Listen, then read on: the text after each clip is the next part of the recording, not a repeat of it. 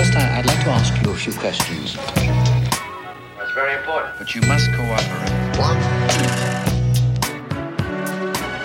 Bonjour à à toutes, toutes et à et à tous. tous. Bienvenue sur Esquisse Esquisse. Aujourd'hui, je reçois Benjamin Renner sur Exquise Esquisse. Benjamin est le co-réalisateur du très beau Ernest et Célestine, si beau qu'il a été nominé aux Oscars face à la Reine des Neiges. Il est aussi l'auteur du très drôle Le Grand Méchant Renard, bande dessinée si drôle qu'elle a été primée au Festival d'Angoulême et adaptée sur grand écran dans un film en trois actes. Comment monter un projet de film animé, comment gérer le succès, et comment repartir vers de nouvelles aventures, ce n'est pas si simple et la route n'est certainement pas toute tracée. J'espère que vous aurez autant de plaisir à l'écouter que j'ai eu à l'enregistrer. Et donc sans plus attendre, le voici. Bonjour Benjamin, Bonjour. merci beaucoup d'avoir accepté mon invitation. Bah de rien, avec plaisir. Alors tu es aujourd'hui un réalisateur de films d'ani- d'animation euh, accompli. Enfin, t'as encore Ouais. peut-être encore plein de choses à accomplir pour notre bonheur à tous. Euh, et j'aimerais savoir comment s'étaient passées tes premières années et comment on choisit un jour de devenir réalisateur de films d'animation. Bah ça a été un choix hum, un peu particulier parce que parce qu'en fait moi j'ai toujours beau dessiner comme la plupart des, gens euh, j'imagine qui travaillent dans l'animation on a toujours un peu tendance à commencer très très tôt parce qu'on n'apprend pas à dessiner bien. C'est rarement inné à part peut-être Picasso euh, dont on voit les premiers dessins c'est c'est majestueux. Mais moi comme tous les enfants j'avais un dessin très basique mais j'étais tellement passionné par ça et tellement un plaisir à dessiner que voilà je dessinais toute mon enfance toute ma j'adorais les BD mes parents étaient euh, enfin mon père surtout avait toute la collection l'intégrale des Gaston Tintin Astérix toutes ces choses là Lucky Luke euh, du coup j'ai baigné là-dedans j'adorais ça il, aimait aussi beaucoup Disney donc on avait le droit euh, en amont alors je sais pas comment il les récupérait je crois que c'était des copies piratées faudra peut-être enfin peut-être avec le temps j'imagine qu'il y a, prescription mais en tout cas j'ai eu accès à presque l'intégralité des classiques Disney très très tôt quoi avant même qu'ils sortent en VHS je pouvais les regarder ça a été assez tard le, fait de prendre la décision de me dire allez je vais, je vais faire du dessin animé. En fait c'est venu au dernier moment dans le sens où quand tu fais ton lycée t'as hum, les conseillers d'orientation les trucs comme ça où on te dit bon bah quelle fac tu veux faire après le bac quel truc. Et puis tout à coup on te pose pour la première fois la question vers la première terminale et je me rendais compte que j'avais toujours pas vraiment décidé de ça quoi Parce que je- si j'ai bien regardé euh, ta, ta bio, en fait, tu as Ouais. fait un bac S, un truc, Ouais, quelque chose ça, de ouais. scientifique. Ouais, j'ai fait bac S, spé maths, euh, section européenne, option latin, donc on pouvait rien Ouais. faire de plus euh, euh, matheux d'une certaine Et manière. logique, ouais. Enfin, et euh, mais j'adorais ça, hein, j'étais super content, j'ai toujours adoré les sciences et tout ça, j'étais à l'aise là-dedans et puis surtout je voulais pas fermer. Enfin, c'est-à-dire que ça me trottait dans la tête l'idée de me dire, hein, je pourrais peut-être faire de la BD, je pourrais peut-être faire parce que j'adore ça et je dessine, donc peut-être que je peux le faire, mais ça me paraissait tellement irréel. Enfin, il y, a- ce côté, c'est un peu, euh, tu sais, comme quand tu vois un, je sais pas, un, apprenti acteur, euh, enfin un enfant qui aimerait devenir acteur et qui voit les acteurs dans les films, ils se disent, j'y arriverai. Enfin, comment on fait pour arriver là? Ça, ça tient du miracle, c'est presque gagner au loto. Enfin, en tout cas, moi, enfant, ça me paraissait être ça, c'est-à-dire qu'être publié, c'était euh, ou être réalisateur, faire des films, ça me paraissait complètement absurde. Enfin, pas absurde, mais irréel, quoi. Et ce qui te faisait le plus rêver, c'était la bande dessinée, l'illustration, la narration en, en case, ou c'était l'animation euh, Walt Disney? À, à l'époque, si tu veux, c'était pas très précis. Il y avait pas vraiment de truc genre je veux faire de la BD. J'a- J'adorais les histoires de manière générale. C'est-à-dire que j'adorais le cinéma, j'adorais la BD, j'adorais le jeu vidéo, j'adorais tout ce qui me racontait une histoire. Et j'avais pas vraiment une envie particulière. Enfin, je voulais travailler là-dedans. Enfin, tu vois, dans, dans ce monde de raconter des histoires, quoi.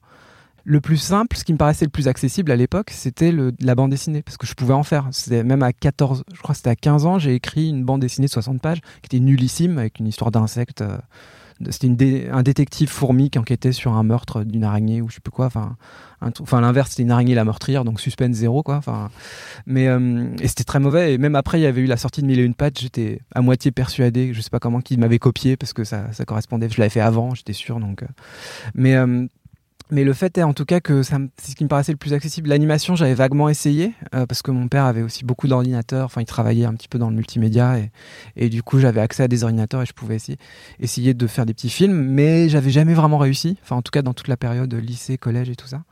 Et et pourtant et la BD par contre ça j'y arrivais. Enfin je pouvais faire des plans, j'en faisais pour ma famille, je faisais beaucoup de BD euh, pour les anniversaires, les trucs comme ça.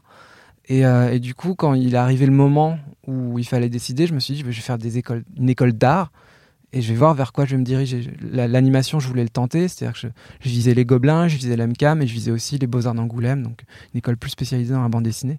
Mais il n'y avait rien vraiment de très net, quoi. C'était encore un peu flou, euh, je savais pas exactement quelle direction pure et dure j'allais prendre. Ouais. Mais c'était dans les arts, quoi qu'il arrive. quoi. Ouais, et dans les arts de la narration, c'était vraiment ce truc euh, qui était clair, quoi, pour moi. Et alors finalement, tu as passé tous les concours que tu viens de citer, enfin, j'imagine. Ouais, bah, sortant d'une. Comme tu l'as dit tout à l'heure, j'ai fait terminal S, donc euh, j'avais pas de dossier graphique, donc je pouvais pas accéder à une école d'art directement. Ah oui. Parce que les écoles d'art, tu as besoin de passer un concours avec un, un dossier et tout ça. Et, euh, et du coup, euh, j'ai fait une prépa avant ça sur Paris qui s'appelait Prépart. Ouais, c'est pour faire de la pub, hein, je sais pas. Jamais, Ok. Je suis pas sûr qu'ils en aient besoin, mais bon, on ne sait jamais. Et euh, qui était vachement bien. Enfin, enfin l'école en soi était sympathique, mais je veux dire, pour moi, c'était parfait. Enfin, c'était vraiment ce, dont j'avais besoin. J'étais surmotivé en plus. Euh, je, je savais que mes parents, euh, ils se saignaient pas, mais qu'en tout cas, ils mettaient une somme considérable pour que je puisse faire ça. Donc, j'avais une espèce de motivation un peu double. Et, euh, et puis, en plus, j'ai eu la chance dans cette école de rencontrer euh, Sébastien Lodenbach, qui, est, euh, qui était mon prof d'anime, en fait, avec Sébastien Labadie.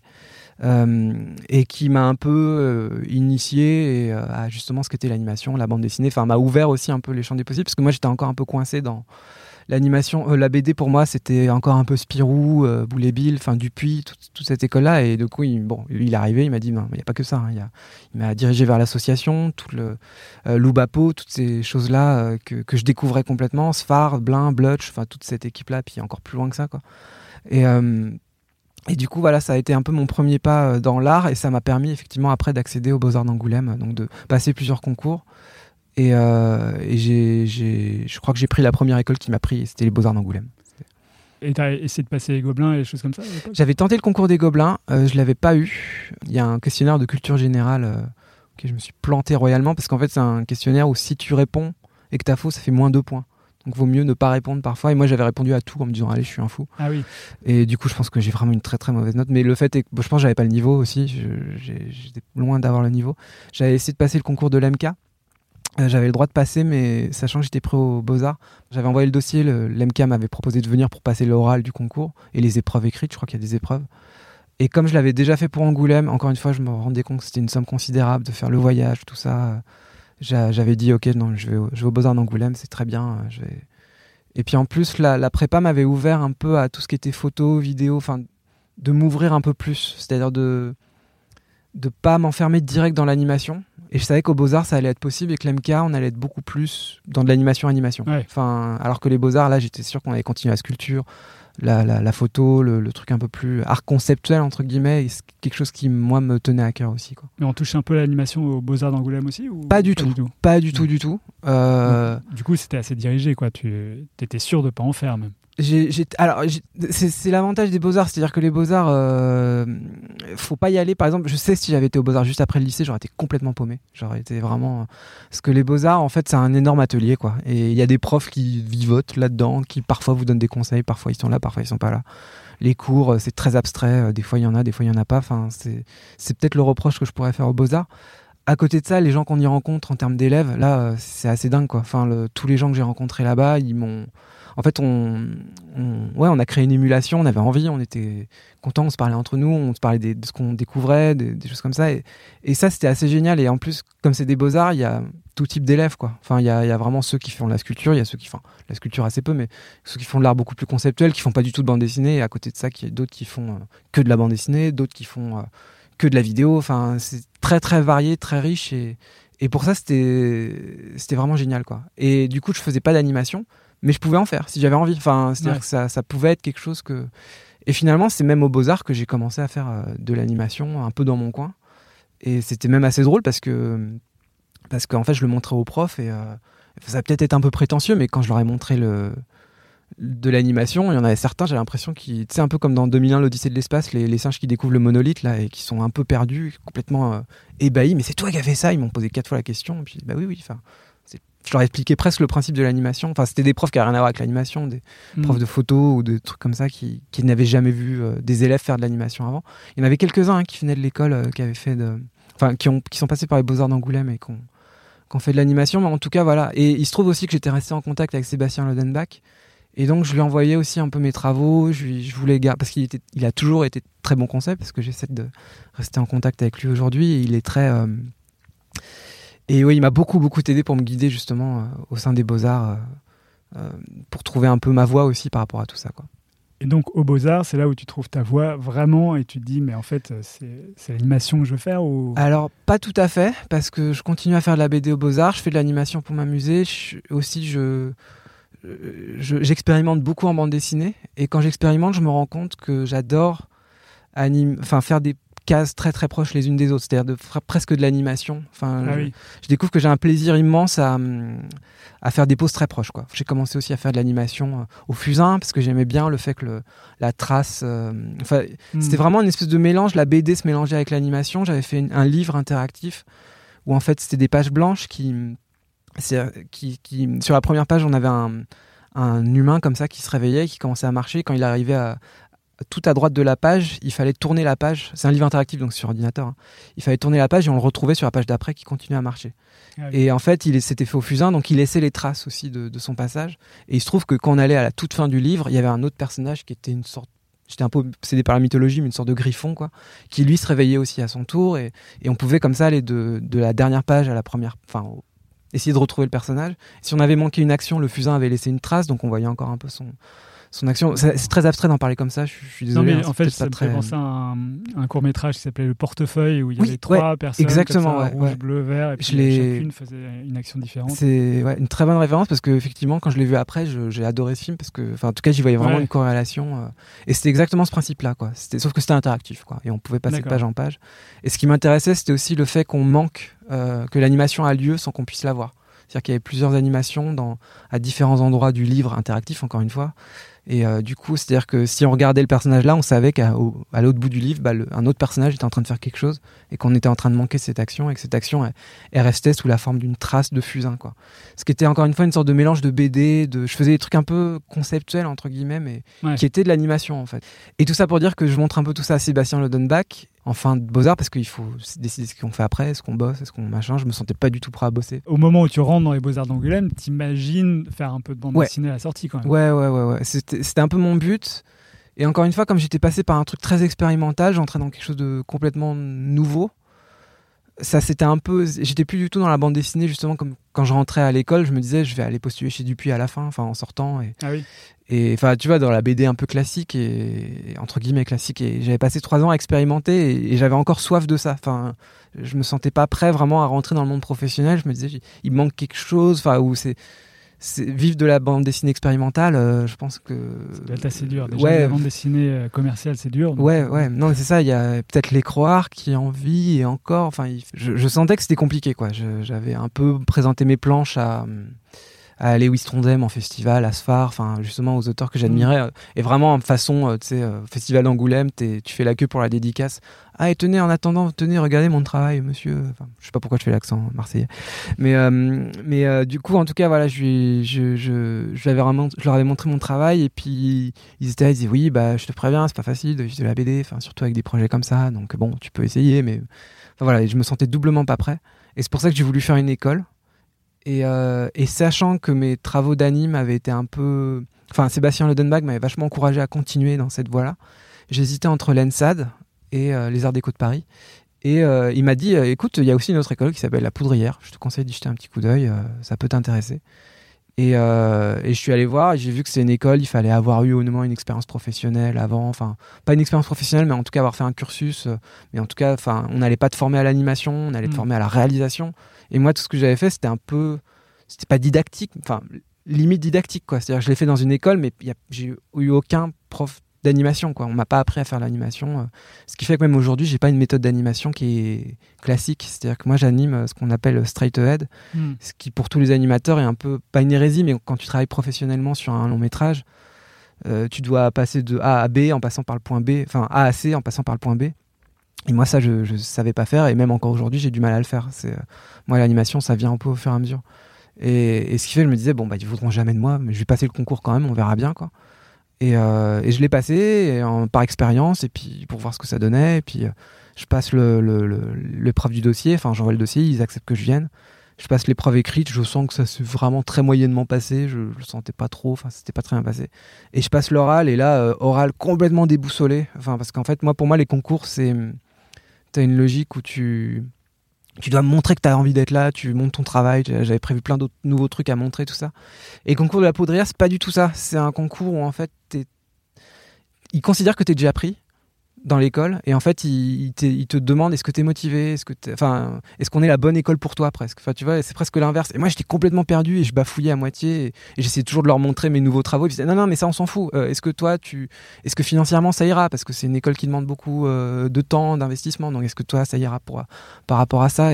Et, ça m'avait complètement déstabilisé. J'étais sorti mais en me disant bon bah c'est mort. Ils ont dû me prendre pour un guignol euh. et puis il se trouve que ils, m'ont accepté. Et du coup là ça m'a vraiment dit ok je, enfin, je me lance dans l'animation, je vais tenter, j'y vais, je vais voir ce que ça donne. Euh.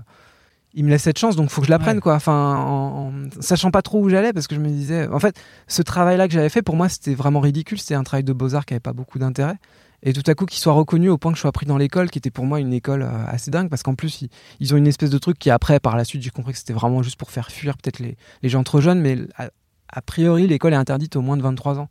Et moi, j'en avais encore que 21, donc je me disais, voilà, c'est, enfin, j'y vais, ils me redemandent de venir peut-être plus mm. tard. Mais... Et non, il m'avait pris, du coup, je dit, allez, bon, on se lance et on, va voir ce que c'est que de faire des films d'animation, quoi. Des vrais films d'animation. Et alors, qu'est-ce qu'on apprend à la poudrière Du coup, on n'apprend pas l'animation du tout. On apprend euh, quoi La narration, le montage, euh, le, son? On apprend ce que c'est que d'être réalisateur. Euh, donc, bah, de qu'est-ce que c'est que de faire un film Qu'est-ce que c'est de gérer potentiellement une équipe De gérer un planning, qu'est-ce que c'est que d'écrire le scénario? Enfin, c'est tout ce qui est la partie réalisateur. Donc, il part du principe qu'on sait animer, qu'on a, un, qu'on a un bagage technique qui est suffisamment fort pour pouvoir faire le film. Euh, c'est-à-dire qu'on va être capable de faire ses propres décors, ses propres, euh, enfin tout ça, ou en mm. tout cas d'avoir une identité, dans enfin une envie dans la tête ou une idée de projet dans la tête assez forte pour pouvoir guider les gens ou se guider soi-même pour faire un film d'animation.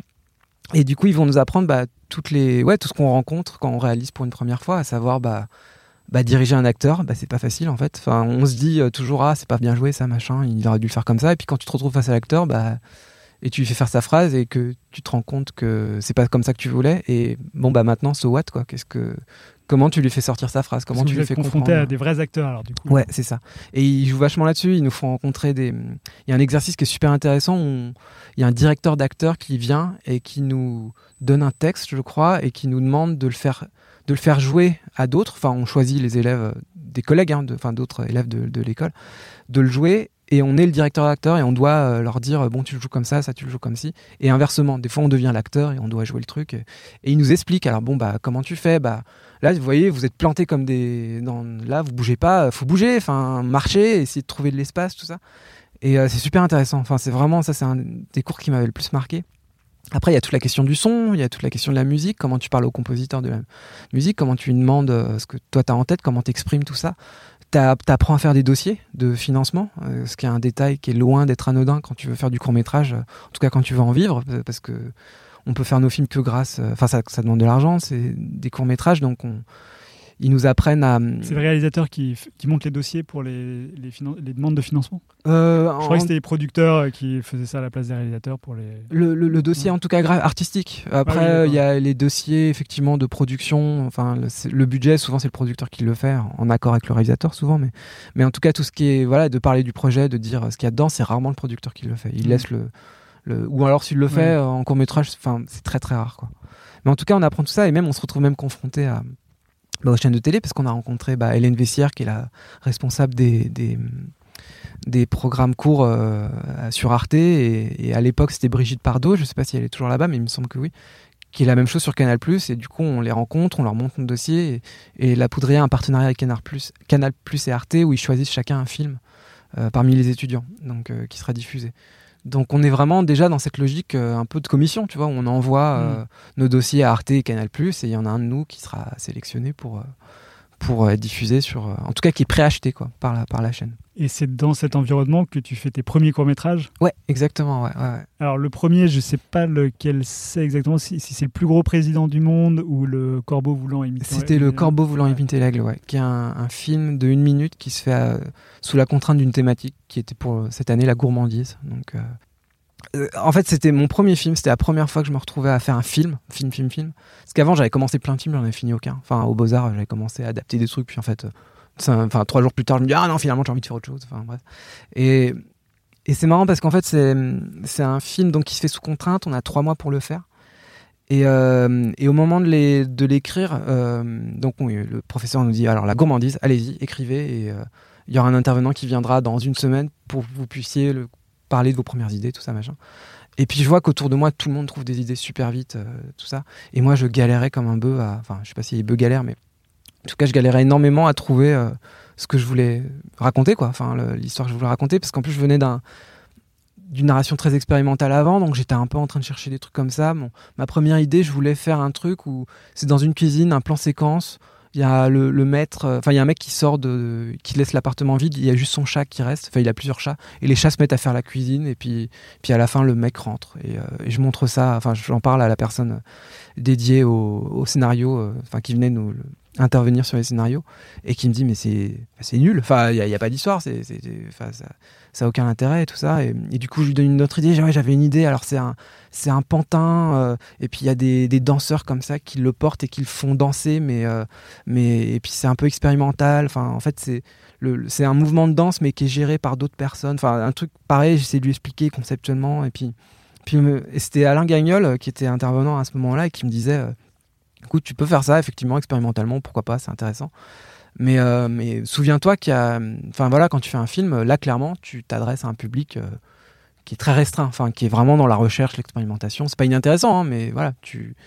Et euh, après, voilà, quand tu écris une histoire, pense à qui tu t'adresses en fait, simplement. Tu, à qui tu t'adresses que c'est, tu veux t'adresser à plein de gens, à des enfants, à des adultes, à ta famille, à, enfin, à toutes ces choses-là. Et ça m'avait un peu je sentais que ce projet-là de, danse euh, un peu abstraite, mais l'histoire du chat, je, sentais que c'était un truc un peu petit délire d'animateur, mais que ça s'arrêtait là, quoi. Que ça ferait plaisir à des animateurs, mais que ça ferait pas forcément plaisir à même à ma famille, tu vois, tout bêtement. Enfin, qui voient le film ils seront là, ouais. Ah super, c'est bien, mais que ça s'arrête là. Et, euh, du coup, j'ai continué à chercher une histoire. Tout le monde autour de moi avait trouvé son histoire. Moi, j'étais ultra à la bourre. Euh, et, et pour moi, ces moments-là, c'est des moments de tension extrême. C'est-à-dire que, juste pour rassurer, je sais pas s'il y en a qui écoutent et qui veulent un jour faire des films, enfin tu vois, qui sont étudiants, mais ça peut être très très dur de trouver l'histoire. Enfin, ça peut être des moments vraiment de panique euh, très intenses. Et, euh, et moi, vraiment, je me retrouvais à. Il y avait une salle de stop-mo euh, dans, dans l'école qui est toute sombre et j'allais dedans et je m'enfermais dans le noir et puis je tournais. Enfin, je, on m'avait retrouvé une fois en boule en train de retrouver mon histoire. Je la, je la trouvais pas du tout. Je feuilletais tout ce que je trouvais, les contes, les machins. Je me disais, il faut que je trouve un truc. Et, et je suis tombé sur une fable de La Fontaine qui s'appelait Le corbeau voulant imiter l'aigle. Et là, ça a été une espèce de c'était parfait. C'était exactement ce que je commençais à imaginer. Enfin, j'avais déjà des idées de, d'envie, en tout cas, de, de, de, de, graphiques, de choses comme ça. Et tout matchait. Je lisais le compte et je me disais, c'est parfait, c'est parfait, c'est parfait. Il y, a, tout dedans, c'est parfait. Et, et j'ai commencé à aborder. Et là, tout, tout a commencé à défiler. Tu de les euh, animations, euh, les Ouais, ça, le storyboard s'est fait en 2-3 jours. Enfin, tout a, il a à peine changé. Enfin, vraiment, tout à coup, tout est, tout est sorti. Et ce qui est intéressant, c'est parce que tout ce temps passé à paniquer, où on trouve aucune histoire, en fait, c'est marrant parce qu'on a toujours tendance à, se dire bon bah c'est du temps perdu, putain je suis en train de perdre mon temps, je suis en train de perdre mon temps, euh, le temps passe, c'est la panique, c'est la panique. Et avec le temps, j'ai appris qu'en fait c'est que ça fait partie de la création. Enfin, c'est toutes les portes que tu es en train de refermer en fait. Quand tu dois écrire, quand tu es face à la page blanche justement, tu toutes les portes sont ouvertes et en fait bah des fois, il suffit juste de les fermer une par une pour pouvoir enfin trouver que c'est celle-là dans laquelle tu voulais passer depuis le début quoi. Et des fois, tu la vois même pas en fait, tu la trouves pas et, et c'est en les fermant justement que tu arrives petit à petit à à, rendre ce couloir plus étroit pour que quand tu la trouves, bah, ça te paraît une évidence et que et tu rentres dedans. Et du coup, quand j'ai quand j'ai trouvé ce compte, j'étais j'ai fait ok, c'est parfait, c'est parti, on y va, on, on écrit ça et puis ça s'est bien passé. C'est vrai qu'on a tendance à croire que la création, euh, la page blanche, etc., c'est un problème. Mais en fait, c'est juste le.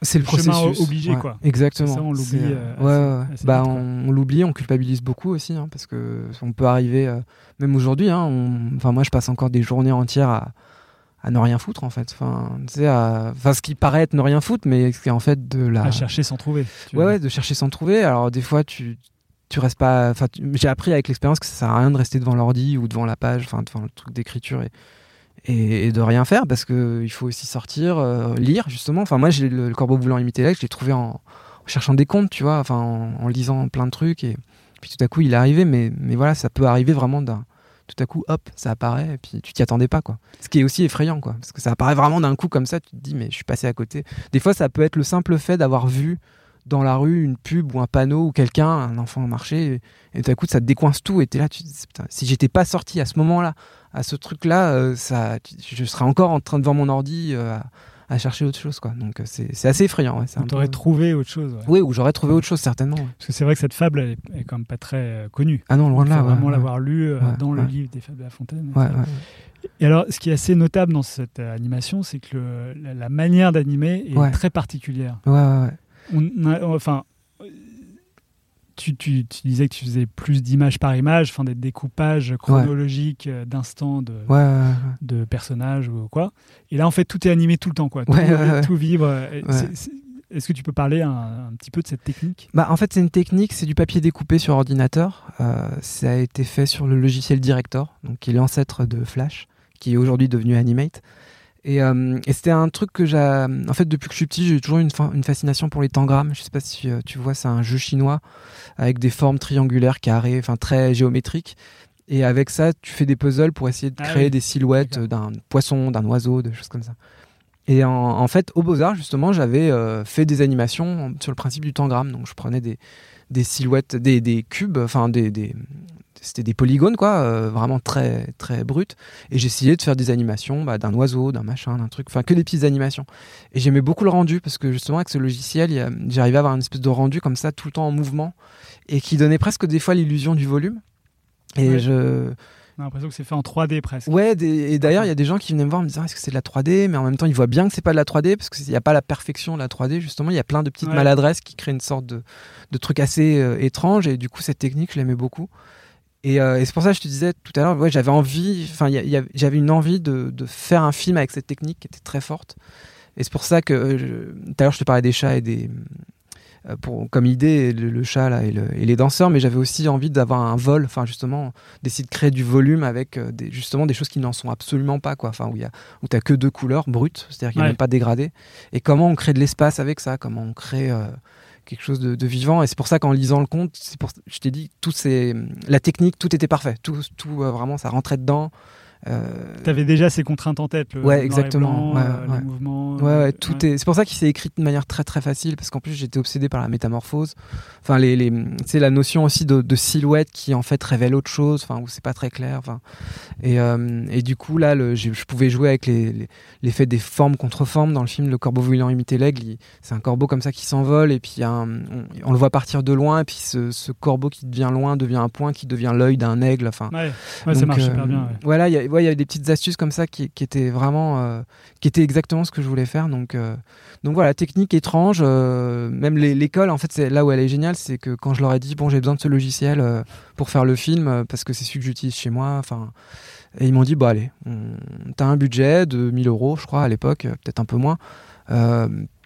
Euh, Écoute, on, vas-y, euh, enfin, ça fera partie de ton budget. euh, sache que on prend la licence, mais on te la retire de ton budget et on- cet ordinateur, tout ça, machin, tu fais ton film et, et tout ça. Et du coup, ils m'ont laissé faire le film avec cette technique. quoi. Et tout est animé image par image ou tu as utilisé les. euh, C'est un système d'interpolation.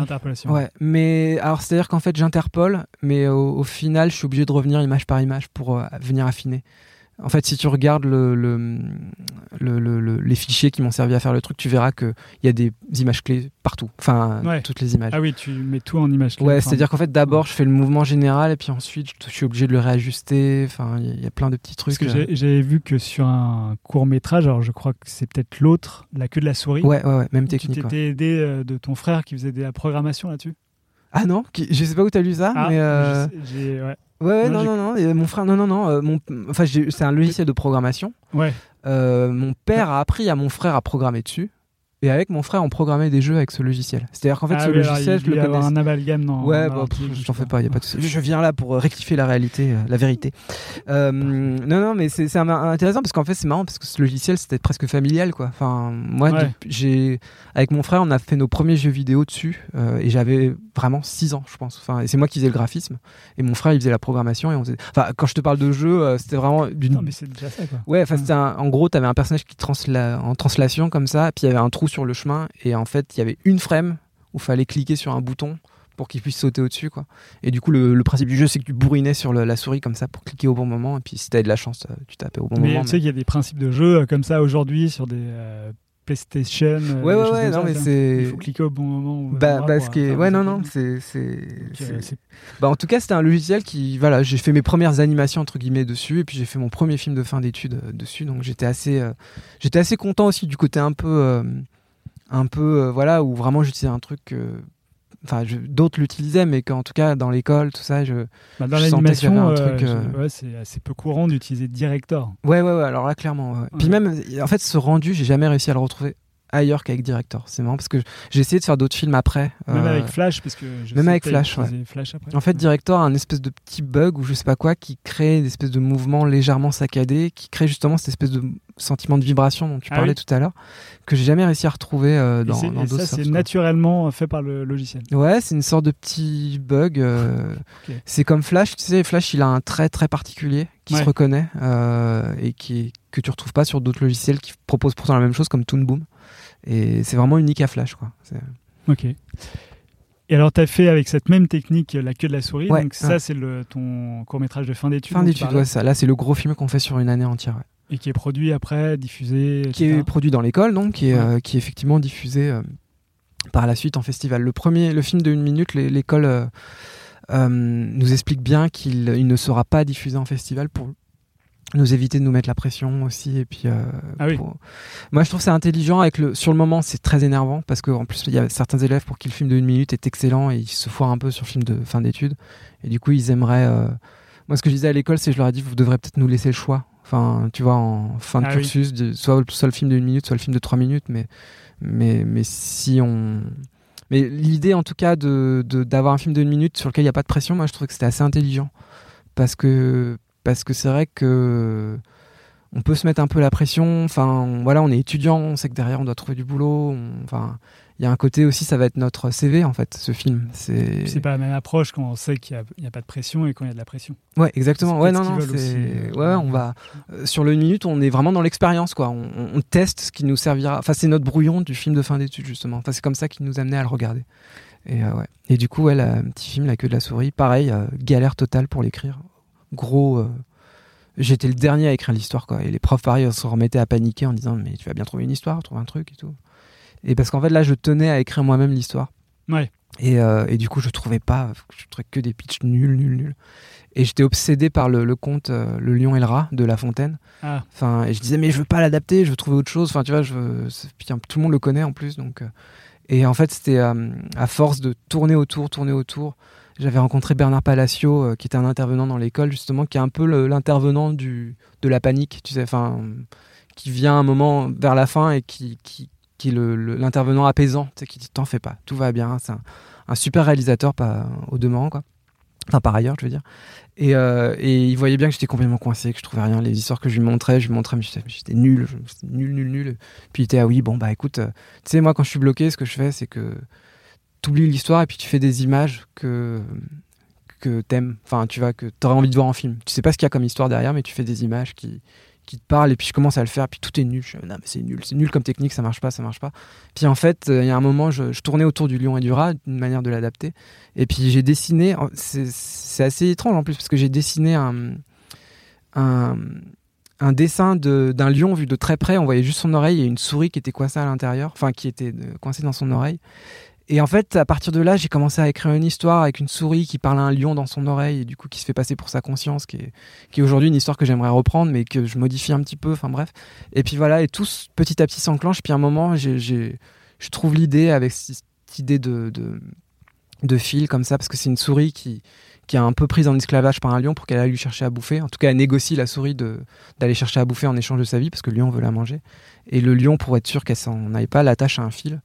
Et euh, du coup, la souris, sans que le lion s'en aperçoive, euh, en allant chercher de la nourriture pour lui, le, le ficelle. Désolé pour euh, gâcher la fin du film, mais juste pour que les bon, éditeurs puissent quoi, une minute, deux minutes Trois minutes. Trois minutes. Euh, 50. Petit détail pour ceux qui veulent faire la poudrière, si on dépasse la durée du film et qu'on n'arrive pas à faire un montage qui est inférieur à la durée maximum que le- l'école veut, le, pro- le directeur de l'école il viendra couper lui-même à la façon d'un producteur justement Ah oui, pour nous dire, on vous a dit, je crois que la durée maximum c'est 3 minutes 50, un truc comme ça. Et il nous, dit, on vous a dit 3 minutes 50, ce sera 3 minutes 50. Et même quand vraiment ça tue le film de retirer 5 secondes, 10 Mhm. secondes, il dit, je vais le faire. Je vous ai dit, de- ça fait un an, deux ans que je vous en parle, je le fais. pour la logique aussi de ce que sera est le monde réel, à savoir qu'effectivement, il y a des formats qu'il faut respecter et, et la chaîne te dit, euh, s'en fout de savoir euh, Ouais. s'il y, a, s'il y a une minute en trop et que ça, ça rend le film génial et que la couper, ça détruit le film, il s'en fout, quoi. D'accord. Pas tous, hein, évidemment, mais ça peut arriver, quoi. Mais en tout cas, c'est marrant la façon dont tu racontes comment tu as appréhendé l'histoire, parce qu'en Ouais. fait, euh, cette euh, panique, c'est le lion. Puis la petite souris qui tourne autour de Ouais, cette panique, euh, de, enfin, de cette histoire qui n'arrive pas. Ouais, ouais, ouais, t'es en train de me faire prendre conscience de, de- du niveau psychana- psychanalytique de mes films, c'est où je mets beaucoup plus de moi que ce que je voulais y croire. Bah, tous un peu, non? Oui, c'est, c'est clair que. Et alors, tu as fait aussi un, un autre petit film qui s'appelle Le plus gros président du monde, Ouais, ouais, ouais. qui correspond pas à tes autres euh, styles, euh, enfin, des deux courts-métrages. C'était un film que tu as fait à Poudrière aussi? Ouais, à la poudrière, ça, ça se fait dans le cadre d'un. C'est un concours, mais bon, après, ça reste plus un exercice de faire un film de une minute dans, en un mois. Euh, pareil, sur thématique. Donc là, c'est super intéressant parce qu'en fait, on a un mois pour le faire. Du coup, il y a un comté où il faut foncer, quoi. Enfin, c'est-à-dire que. Tu vois, il y a ce que ce qui euh, l'histoire, tu la trouves très, tu vas vite la trouver. Enfin, je pouvais pas tergiverser comme ce que j'avais pu faire sur les, les autres films vraiment j'ai mis des semaines et des, j'ai mis un mois complet à trouver l'histoire. Et du coup, tout va très vite et, euh, et, et voilà, c'était un petit exercice assez intéressant. Je crois que le- la thématique c'était les présidentielles parce que c'était juste avant les présidentielles. Euh. Et petit film, voilà, dont, dont je suis assez content, même si euh, je trouve qu'il a des petits défauts à droite à gauche, mais le, Ouais, il est marrant. il, est, ouais. il est mignon, quoi. Voilà, Ouais. On peut le trouver sur ton Vimeo. Ouais, voilà, euh, j'ai un Vimeo. Je, je suis quelqu'un de très professionnel. Je mettrai les liens euh, dans la description de Bah, cette merci beaucoup. Donc, ouais, on a passé pas mal de temps sur euh, la poudrière, mais du coup, tu sors de la poudrière et là, Ouais. directement, on t'appelle pour faire des, des longs métrages? Ouais, ouais, ouais. ouais. Euh, ce qui était assez un- impressionnant pour moi parce que je sors de l'école et là, il y a hum, Corinne Cooper de Timto qui me propose de travailler sur un long métrage de 3D. Pas forcément en tant que réal, mais, euh, mais en tout cas, elle aimait beau. Elle avait vu euh, Le Corbeau voulant imiter l'aigle et, euh, et son film, c'était un film sur des oiseaux qui migraient. Et du coup, elle me disait, j'aimerais vraiment avoir ta, ton point de vue dessus et essayer de bosser dessus. Du coup, j'ai fait de la recherche graphique. C'est pas un projet sur lequel je me suis senti très à l'aise, malheureusement malgré le- toute la bonne volonté de Corinne Cooper, euh, j'ai eu un blocage sur le scénario, j'arrivais pas à, me l'approprier. Et du coup, j'ai bossé quelques mois dessus, mais je sentais que ça marchait. Enfin, voilà, le truc collait pas, quoi. J'arrivais pas à me, mettre à l'aise dessus, et je proposais des choses graphiquement, mais j'en étais jamais vraiment complètement satisfait. Et en parallèle, du coup, j'ai été contacté par Didier Brunner. euh, qui me, qui me disait oui j'ai un projet j'aimerais adapter Ernest et Célestine euh, qui étaient des livres pour enfants que je connaissais pas à l'époque Didier Brunner qui a produit euh, Kirikou. Kirikou, euh, les triplettes de Belleville, donc euh, qui est, euh, sans vouloir lui lancer des fleurs, hein, mais qui est quand même une des personnes qui, je pense, a relancé la production de long métrage en France. Peut-être que s'il l'avait pas fait, quelqu'un d'autre l'aurait fait, mais en, en tout cas, le, je crois que le dernier long métrage euh, en France, euh, enfin, il y en a eu très très peu, ça se compte vraiment au compte-goutte avant Kirikou. Et lui a, a produit donc Kirikou, qui a été un succès commercial. Donc évidemment, c'est Michel Oslo, hein, mais, mais quand on y repense, c'est quand même un Il faut le choisir, quoi. Ouais, c'est ouais, un pari euh, assez risqué, hein, ne serait-ce que le fait qu'il soit nu tout le temps, enfin que les femmes soient seins nus, tout ça, enfin des Ouais. trucs comme ça. Tu dis film pour enfants, aujourd'hui, même aujourd'hui, tu vois, vendre ça, c'est pas c'est pas évident quoi. Et derrière, il, il rengaine sur euh, les triplettes de Belleville, euh, film muet, sur un enfin, sur Ouais, un faut le dire. univers un peu sombre, glauque, tout ça. Et, euh, et deux jackpots, deux succès, deux salles. Enfin bon bref, je suis pas là pour parler de Didier Brunner, mais bon, enfin, je pourrais en parler Ouais. des heures parce que c'est tellement quelqu'un de fascinant que puis qui m'a vraiment mis le pied à l'étrier quoi pour le coup, qui m'a fait une confiance euh, aveugle presque, enfin maîtrisée mais mais aveugle quoi. Et, euh, et, euh, et du coup, il me présente les livres Ernest et Célestine et il me dit euh, voilà, j'aimerais adapter ça. Et, euh, et moi, en fait, j'ai vu les livres et j'ai eu un espèce de coup de cœur énorme, même si je les connaissais pas dans mon enfance, j'en ai jamais entendu parler. Et euh, graphiquement, je, je retrouve un truc dedans qui me parle euh, énormément. Enfin, il y a une espèce de simplicité. Les décors, on s'en fout. Enfin, même si elle Mhm. dessine très très bien les décors, on sent que c'est l'émotion, l'action, les personnages qui est, qui est capital, ce qui est exactement ma manière de bosser. Et euh, On sent une, une grande sensibilité. ouais, c'est à dessin, fleur de peau. C'est le, le dessin est magnifique, mais moi, ce qui me marque le plus, c'est à quel point quand tu lis les histoires, il y a quelque chose de. Il y a, ça, ça- il y a certains albums où ça en devient presque malaisant, tellement le- le- l'émotion est forte et t'inonde. Quoi. Enfin, il, y a, il y a des histoires très très fortes, le- le- notamment la naissance de Célestine. Que, j'exagère, le mot malaisant est très péjoratif, mais c'est pas dans ce sens-là que, que je veux le sortir. Mais il y a, il y a vraiment des, il y a un moment où Ernest, euh, donc c'est la naissance de Célestine, c'est Ernest qui trouve Célestine dans une poubelle, donc déjà le point de départ est très très lourd, quoi. Et, euh, mais elle, euh, elle arrive justement par son graphisme à le traiter avec une légèreté. De, c'est pareil, Ernest, à un moment, il- on lui retire Célestine parce qu'on dit un, un adulte qui vit avec une enfant toute seule comme ça, c'est c'est trop bizarre. Enfin voilà, et on aborde des thèmes qui sont Mm. assez violents presque, hein, et, et on sent que lui, il a un, un réel besoin de la retrouver, mais que c'est pas un besoin enfin, malsain, c'est un, vrai amour très très sincère et, et, euh, enfin voilà et tout ça, ça, ça, quand tu lis les albums c'est ultra fort c'est super euh, c'est assez dingue et du coup il me dit bon voilà cherche quelqu'un pour euh, nous aider à l'adapter quoi. Et, à l'époque il me dit bah le- alors je sais pas il faudra peut-être que je lui demande s'il veut qu'on en parle mais à l'époque c'est le réalisateur c'est Arthur Depince qui est qui travaille dessus et du coup on se met en binôme on travaille ensemble et, euh, c'est très étonnant hein, pour les Sur Ernest et sur Ernest et Ouais. Cécile, le premier réal, euh, il avait demandé à plein plein de, de, de réalisateurs, il avait du mal à trouver, et du coup Arthur Depin, c'était le réalisateur en lice.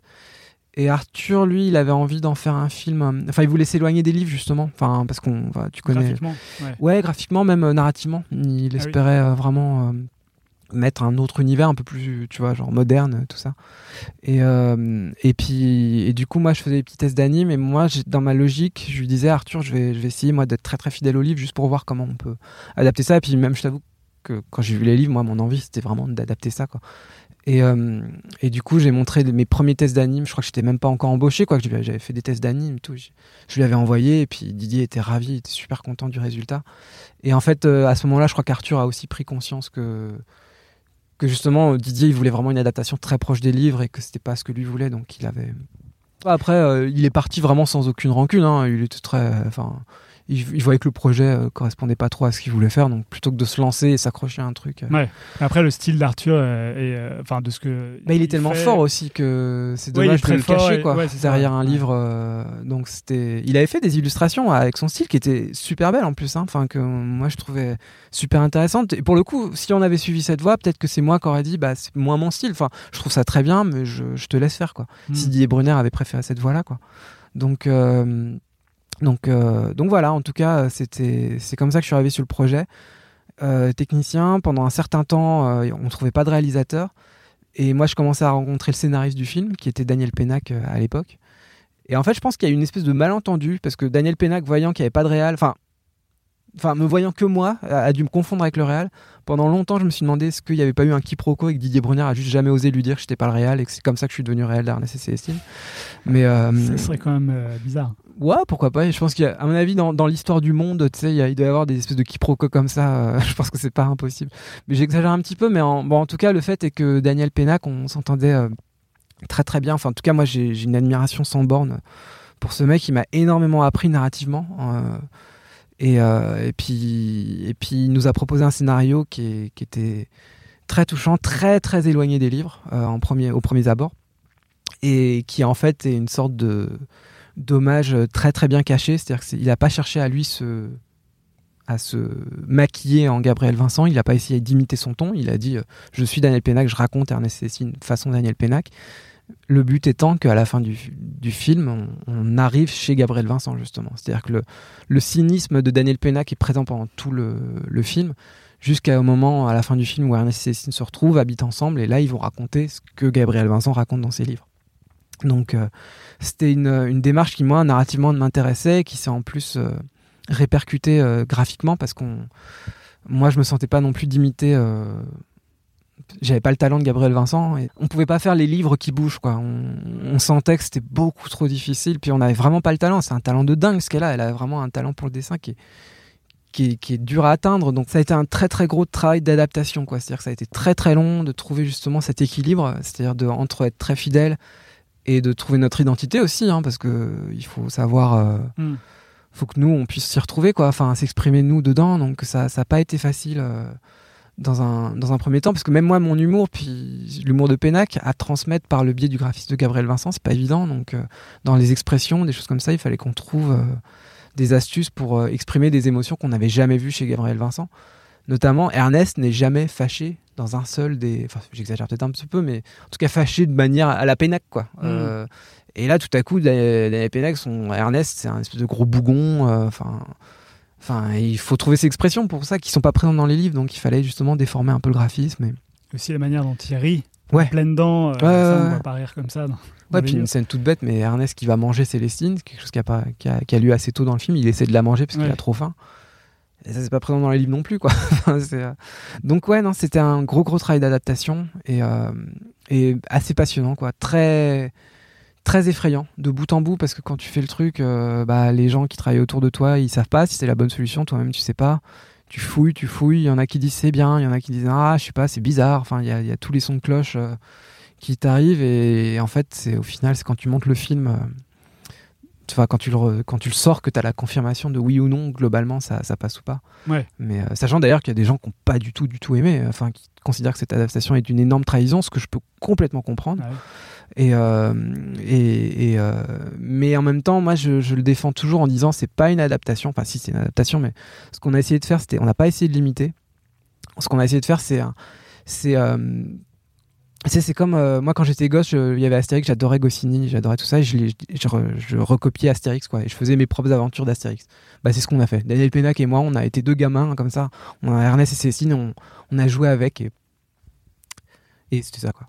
Ok, bah, en fait, moi, le, le DVD, parce qu'en fait, j'ai vu en DVD, Ouais ouais il ouais. était posé euh, sous cellophane pendant des mois euh, chez moi, et en fait, Ouais. j'osais pas ouvrir le, le film. Parce que tu connaissais les livres. parce que je connaissais les livres, et je me suis dit, bon, euh, c'est- ça va difficilement être aussi Ouais, bien livres, mais en ouais. fait, c'est euh, c'est magnifique, quoi. Le Ouais. film, euh, tout est. Ouais, non, ouais, moi, j'étais vraiment. euh, Bah c'est c'est très gentil, euh, c'est Bah, très gentil de ta part. je- Je suis pas le seul, vu qu'il est arrivé aux Oscars euh, en 2014 face à La Reine des Neiges. Ouais ouais ouais. Donc ça devait être un peu dur de Alors, d'avoir La Reine des Neiges en face, mais Dur enfin, oui et ouais. non parce que tu sais quand tu vas aux Oscars tu sais que enfin nous on savait très bien ouais. qu'on n'allait pas là enfin déjà on était juste ébahis d'être aux Oscars même si je dis ébahis on- je dis pas qu'on s'y attendait mais euh, aller aux Oscars c'est un travail hein. enfin c'est c'est- on est allé aux États-Unis on est allé dans les studios on est obligé de faire de la promo c'est très politique parce Ouais. que même moi quand je parlais du film il y avait le, le distributeur américain qui venait me voir après et qui me disait alors ça t'arrêtes de dire ça tu peux le dire faut que t'insistes là-dessus enfin il y a quelque chose de très euh, artificiel hein, qui commence à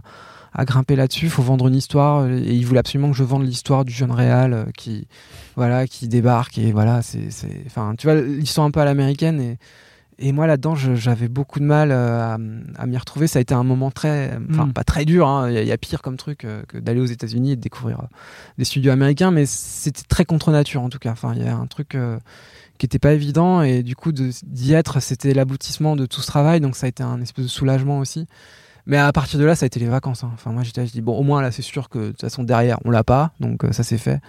Et et euh, je pense aussi, enfin, tu sais, quand on remet dans le contexte, euh, truc tout bête, hein, mais euh, les Oscars, c'est des prix pour des films américains à la base. Enfin, je veux dire, tu vois, c'est comme si au César, on remettait un prix à Enfin, je sais pas, les, aux Avengers, euh, enfin, le César ouais. du meilleur film allait aux Avengers, quoi. Et toi, t'es là, bah, non, c'est l'industrie américaine aussi, tu vois. Enfin, ils s'auto. Bah, pas les nommer, du coup. Ouais, voilà, non, mais oui, ouais, c'est. Mais du coup, le fait d'être là, c'était déjà énorme. Enfin, Ouais. c'était un- une reconnaissance qui était, c'était un honneur qui était, qui était assez dingue. Et, euh, et voilà, donc j'étais très content. Je savais qu'on l'avait pas.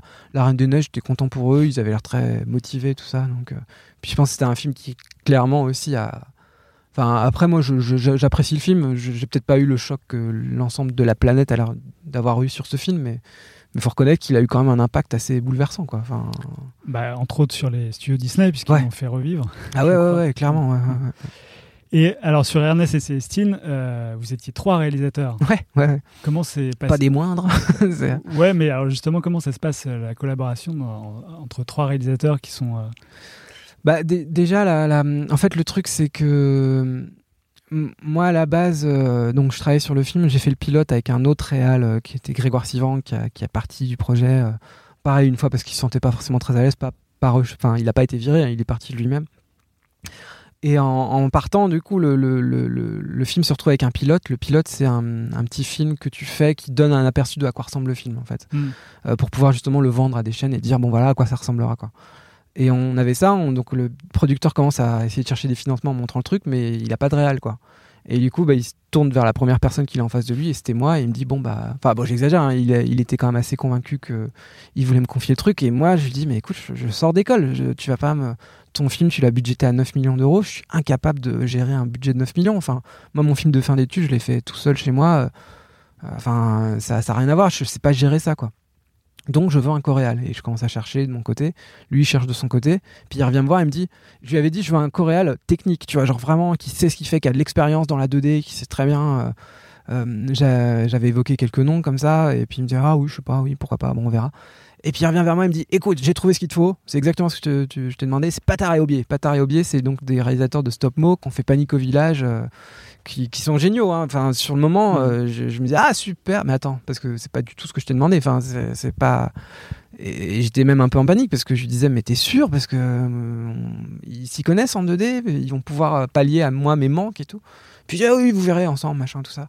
Et, euh, et c'est super bizarre parce qu'on s'est rencontrés, euh, donc c'était le producteur belge Vincent Tavier et Didier Brunner qui se retrouvaient. Ils nous ont dit bon bah on va vous faire se rencontrer, on va faire un dîner, euh, enfin un déjeuner tous ensemble. Du coup moi je les rencontre et ils sont assez timides au premier abord, enfin un peu comme moi quoi.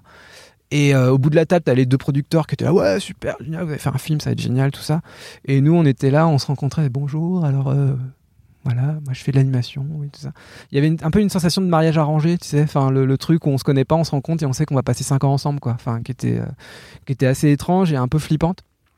Et puis euh, du coup Didier à l'issue de ce rendez-vous il me dit Ah, alors ça, ça va tu bosses avec eux c'est bon c'est confirmé puis j'en sais rien moi je faut qu'on essaye pour voir si ça marche je sais pas et on commence à bosser ensemble et en fait euh, je me rends compte qu'ils ils vont pas m'aider graphiquement enfin tu vois techniquement entre guillemets mais ils, vont m'aider euh, narrativement parlant et vraiment énormément. Ils ont été d'une aide euh, vraiment dingue c'est à dire qu'en fait ils sont venus on a commencé à faire le story ensemble.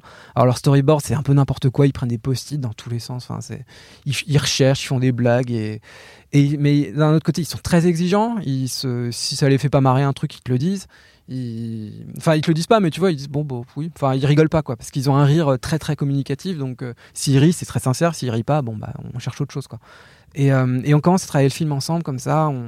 Et, euh, on a fait tout le storyboard ensemble en fait. Enfin plus un pré-découpage qu'on a travaillé ensemble. Et, euh, à l'issue de quoi, eux disent clairement, bon, graphiquement, on ne saura pas trop s'en occuper. Mais moi, entre-temps, euh, il se trouve que j'ai pris confiance en l'équipe qui était autour de moi, à savoir Patrick Imbet, Cyril Riondet, Marisa Musi et, et Zik et, tous ces gens-là. Et je sens qu'ils... En fait, ça va être eux mes coréals, quoi. Enfin, on dit qu'il y avait Patar et Aubier, euh, les, les coréals, mais il y avait aussi toute cette équipe, tous ces chefs d'équipe qui sont venus... euh, pallier à tous les défauts que j'avais, les défauts organisationnels, euh, artistiques, enfin tout ça, ils étaient là pour justement combler tout ça. Et moi, il me restait plus qu'à essayer de voilà, de, de diriger le bateau, quoi. Enfin, tu vois, de dire par là, par là, ah là on allait un peu trop loin, on redirige par là et de coordonner, enfin, tu vois, faire Mm. en sorte que tous les gens. Mais au final, ça a été vraiment un boulot de chef d'orchestre, quoi. Une fois que que, que le, le film s'était mis en place, quoi. D'accord. Et, et Patar et Aubier, donc à la fin de ce storyboard, on, donc se sont retirés entre guillemets. Enfin, ils continuent à suivre le projet, bien sûr, mais mais ils n'ont pas du tout participé à tout ce qui était animation, tout ça machin. Ils voyaient les plans au fur et à mesure, ils se disaient ah super, génial. Et par contre, ils sont revenus à la toute fin du film où moi j'étais devenu une loque humaine où je, je pouvais plus rien faire. C'est l'image est finie et maintenant il faut faire le son. Et là, ils sont revenus un peu à la charge avec justement ils avaient la chance d'avoir une espèce de fraîcheur dans, dans la découverte du film et capable de me dire, euh, enfin tu vas d'apporter euh, enfin, des idées, des trucs, des machins et, et c'est là où ça a été génial, où ils ont vraiment pu euh, finaliser le, le, le film parce que bon, ça va faire très cliché à dire, mais le son c'est 50% d'un film aussi, c'est pas que l'image. C'est vrai que le son est magnifique aussi. euh, Ouais, et ça a été, ouais, bah, pour le coup là, il- on peut que leur donner crédit. Enfin, c'est surtout Bertrand Boudot et les ingé sons du film, Franco, tous ces gens qui ont, fait un travail fabuleux. Mais je pense que Vincent et Stéphane ont aussi su euh, apporter leurs pattes par rapport à Mm. ça, et, et ça, ça a été assez génial, quoi. Alors après ce gros projet qui était Ernest et Célestine, tu, euh, tu te remets à dessiner des bandes dessinées? Ouais, ouais, ouais. ouais. C'est en fait. là où tu fais le roman, le, euh, le grand méchant renard. Ouais, ouais, ouais. Et alors tu commences en BD. Ouais. Et tu te dis, enfin c'est pour, euh, c'est- une récréation après. euh, Bah alors bon, là, ça, ça va passer un peu en mode, en mode bitchage. Non, non, je plaisante un peu. Non, mais en fait, à la base, Ernest et Célestine, je le finis. Et je suis un peu, un peu effrayé. Mais encore une fois, ça fait très gamin gâté de dire ça, mais un peu effrayé du succès. Enfin, je suis un peu, euh, tu vois, le, le film sort. Encore une fois, c'était mon premier film. On se retrouve à Cannes.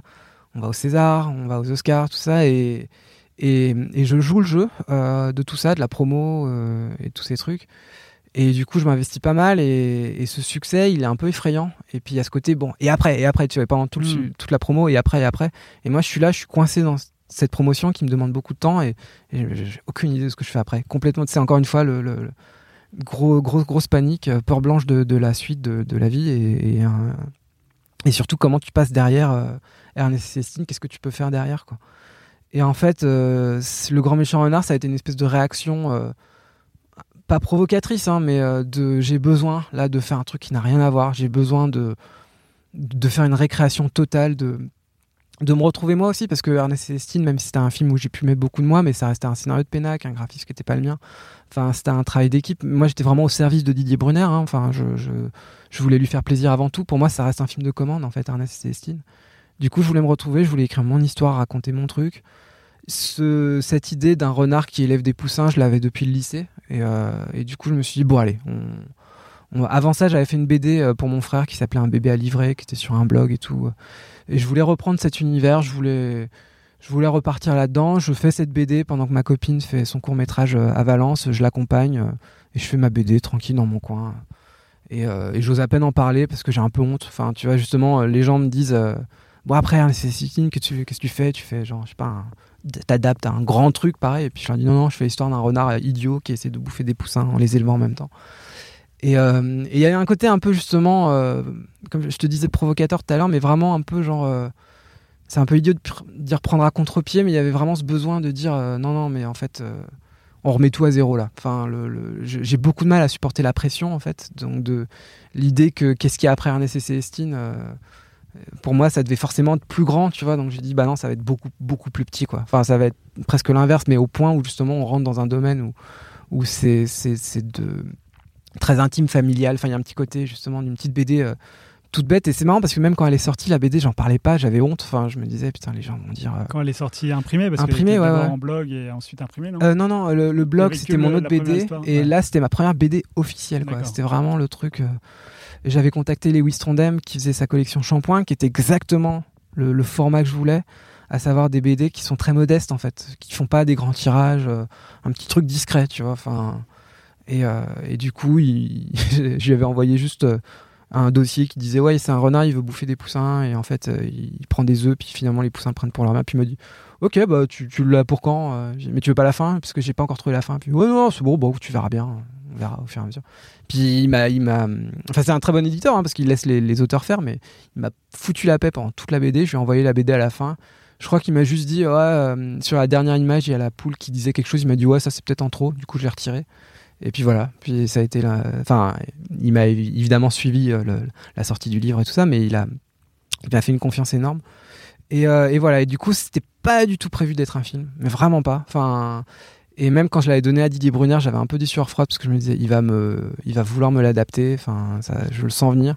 Puis bon, bah évidemment, Ça a pas raté. je pense que c'était aussi un petit peu un acte manqué hein, de lui filer la BD. euh, C'était un peu naïf de penser qu'il allait juste me dire euh, euh, on n'en fait rien, tout ça. Mais euh, je l'avais filé avant qu'elle soit sortie, donc c'était par contre assez sincère, ça, son envie de. enfin, euh, parce que la, la BD a été un, un succès très lent, c'est-à-dire que ça n'a pas été un succès euh, de sortie, mais Didier voulait le- l'adapter avant ça, donc on a commencé à développer le, projet et en animation parce que moi ça me trottait quand même. J'avais envie de le voir bouger quoi. Mais je lui ai dit on en fait un 26 minutes. Parce qu'il dit ah long métrage long métrage. Je lui ai dit, non non non. On en fait un petit court métrage 26 minutes tout ça. Et euh, c'est comme ça que je me suis lancé dans le truc. C'était un je l'avais fait aussi un peu parce que Didier avait quitté les armateurs à l'époque. Didier Brunner avait arrêté les armateurs. Donc c'était la boîte avec qui il avait fait Kirikou et les triplettes de Belleville et, euh, et il montait une nouvelle boîte. Et euh, je l'avais fait pas, pas comme un coup de main mais en tout cas il y avait cette logique de il me disait bah, je cherche un projet je, bah écoute euh, le grand méchant renard ce serait idéal. Je lui ai dit bah écoute allez on y va. Comme ça c'est tranquille on est en famille on va faire notre petit truc. Et, et ça a été très chouette quoi. Ça a été une, belle aventure jusqu'à ce qu'il me dise ah tu veux pas en faire deux autres. Je lui ai dit oh là pourquoi deux autres? Bon j'ai demandé à Patrick Imberle mon chef animateur sur NSC Estine de co-réaliser avec moi. Donc il a réalisé ces deux autres épisodes. Moi j'avais juste euh, participé à l'écriture du scénario et, tout ça et puis à un moment, Didier Brunner, il vient me voir. Oh bah écoute, euh, belle coïncidence, 26 x 3, euh, euh, 26 minutes x 3, ça fait pile poil la durée d'un long métrage. Est-ce que tu voudrais pas me faire un petit lien comme ça on le sort au cinéma, puis ça permet de machin. Puis là en fait j'ai compris qu'il m'avait un peu, euh, un peu piégé dans, le truc. Bon j'exagère un petit peu, mais j'étais un peu quand même. euh, ce qui m'avait un peu déçu, c'est que je voulais mon long métrage après un Cécile, je voulais pas que ce soit ça, parce que autant pour la télé c'était bien, le grand méchant renard, je trouve que c'était un, pro- un projet. euh, notre but quand on l'avait fait, c'était aussi de montrer qu'on pouvait faire des animes complètement faits en France. Euh, télé, donc budget télé qui est vraiment rien à voir avec celui du long métrage, et que ce soit potable, tu vois, que ce soit agréable à regarder, mais qu'on puisse le faire en tout cas, et qu'on puisse mettre une âme et un truc un, peu agréable et que ça puisse se faire. Et, euh, et, manque de peau, bah, ça sort au cinéma, quoi. Donc là, tout à coup, ça devenait un projet très bancal pour le cinéma, quoi. Là, pour le coup, j'étais un peu honteux. Je regardais le truc, je disais, oui, oui, c'est mon nouveau long métrage. Enfin, j'en ai pas honte, hein. je suis très content parce que c'est un film qui est très léger. Mais pendant toute la promo, je disais ouais non, c'est pas grand chose, hein. c'est vraiment un petit film. Hein. Euh, vous attendez pas un gros truc quoi. Mais c'est marrant parce qu'on retrouve quand même euh, certains éléments d'Ernest et Célestine dans euh, le Grand Méchant Renard. Enfin, genre les décors un peu. Oui oui oui ouais, bah c'était l'animation assez sensible. Tout ça. En fait, notre logique avec Patrick, c'était vraiment on avait. En fait, on était tellement heureux d'avoir trouvé cette méthodologie sur et Célestine parce que toute la fabrication du film a été un. On est vraiment parti de zéro. Donc on avait aucune, on a dû trouver chaque méthode, quoi. C'est-à-dire le fait de faire les décors à l'aquarelle, ensuite retoucher sur Photoshop, ça n'a pas été une évidence. On a même dû se battre pour ça parce que les producteurs nous disaient mais non, maintenant on peut faire de l'imitation aquarelle sur Photoshop. Euh, pourquoi vous faites à l'aquarelle? Mais on n'y arrivait pas à faire une belle aquarelle. Donc, enfin, bref, tout un pipeline comme mm. ça qui s'est créé. Euh, pareil pour l'animation, euh, l'animation sur Flash. Je, enfin, je veux pas faire le précurseur, hein, mais il me semble qu'on était la première prod long métrage à faire un film d'animation 2D traditionnel sur Flash, quoi. Enfin, en tout cas avec un essai Le jour des cornets qui se faisait en parallèle se faisait en tradi papier. Ouais. Euh, les films d'avant, le, jeu, le, le, chat du rabbin juste avant, pareil, tradi papier. Mais en fait, j'ai reçu Rémi Chaillet qui faisait tout en haut du monde, mais c'était un peu après, je crois. Ouais, ouais, ouais, il le faisait, il, le développait en parallèle. Ouais. Ouais, bah, je pense que. Enfin, je vais pas dire qu'on lui a déblayé le terrain, mais en tout cas, franchement, les gens qui nous disaient mais non, mais Flash, c'est fait pour faire du papier découpé. Euh, tout ce... Enfin, tu sais, une fois que tu as fait un long métrage, c'est bon. Enfin, tu vois, as... ce genre de remarques, tu les as plus. Mais alors, on se les est bien tapés. Hein. Euh, c'était pas évident. Puis même la, logique du trait ouvert aussi, qui est pour moi, qui, était pour moi la manière naturelle d'animer, donc qui, pour moi, je comprenais même pas pourquoi les gens me disaient mais c'est pas normal de d'animer avec des traits ouverts quoi. Je, disais mais non mais c'est, tu, finis juste pas ton trait et puis c'est bon quoi. Et euh, mais il fallait convaincre les producteurs parce qu'ils me disaient mais oui mais le volume il y a plus de volume comme ça. Puis je disais bah j'aurais fait un turn complet du personnage. Tu vois le volume il est là et j'ai pas mm. fermé les traits. Et c'était pas évident à, saisir. Puis, mais après, je me suis rendu compte aussi, euh, par le biais du chef animateur, que trouver les animateurs qui savaient animer comme ça, bah, ça a été un casting de très très très longue durée. Quoi. Ah oui, et, parce qu'il y en a très peu qui savent. Euh, enfin, c'est, c'est pas qu'il y en a très peu, c'est que c'est une méthodologie particulière, que c'est pas forcément celle qu'on apprend à l'école, euh, qu'il y en a qui sont à l'aise avec ça, il y en a qui sont pas du tout à l'aise avec ça. Ils ont besoin de, de dessiner le volume pour ensuite savoir quel trait il faut ne pas fermer, les pleins, les déliés. Il y a une animatrice sur le film, Ernest Cécile, qui, qui, a repris cette technique sur les hirondelles de Kaboul, qui a réalisé les hirondelles de Kaboul, euh, Eléa Gobé-Mevelek, et elle, elle a, elle, a, elle, a, elle était parfaite pour ça, elle a tout de suite compris le truc, quoi. Et, euh, mais c'est pas, il y avait certains animateurs justement qui venaient de Disney Montreuil, euh, qui, qui étaient venus pour passer le casting et qui, ils ont un talent de fou, mais ils n'arrivaient pas à animer comme ça. Hmm. C'était impossible pour eux, quoi. C'était ce qui était pour moi perturbant parce que je leur disais, ben non, mais regarde, c'est tout simple et tout, et puis.